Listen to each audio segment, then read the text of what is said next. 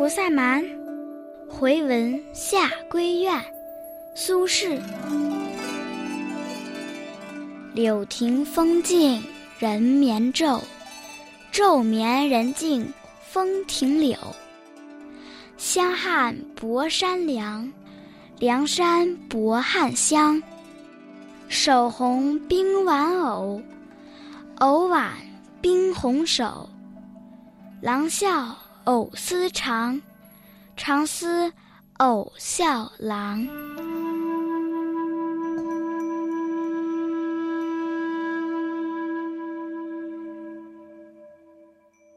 菩萨蛮是词牌名，又名菩萨黄、重叠经、花间意、梅花句等。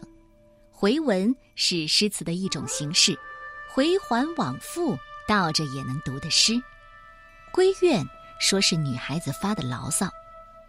长满柳树的庭院里静悄悄的，女主人的午睡正香，睡眠正香的女主人，还有那静悄悄的微风吹拂着庭院里的柳树。只见她冒着香喷喷的汗水，穿着薄薄的衣衫，多么的清爽。凉爽的衣衫，薄薄的，里面还冒着汗水，又是那么的香。他睡醒了，那红润的手拿着盛了冰块和莲藕的玉碗，而这盛了冰块和莲藕的玉碗又冰了他那红润的手。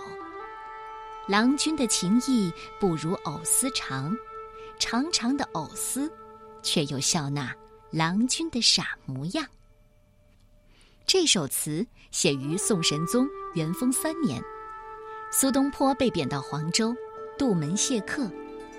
能写回文诗的人本来就不多，需要费尽心思，毕竟是文人墨客卖弄文采的一种文字游戏。可见当时苏东坡是多么的不得志，才有心思写回文诗吧。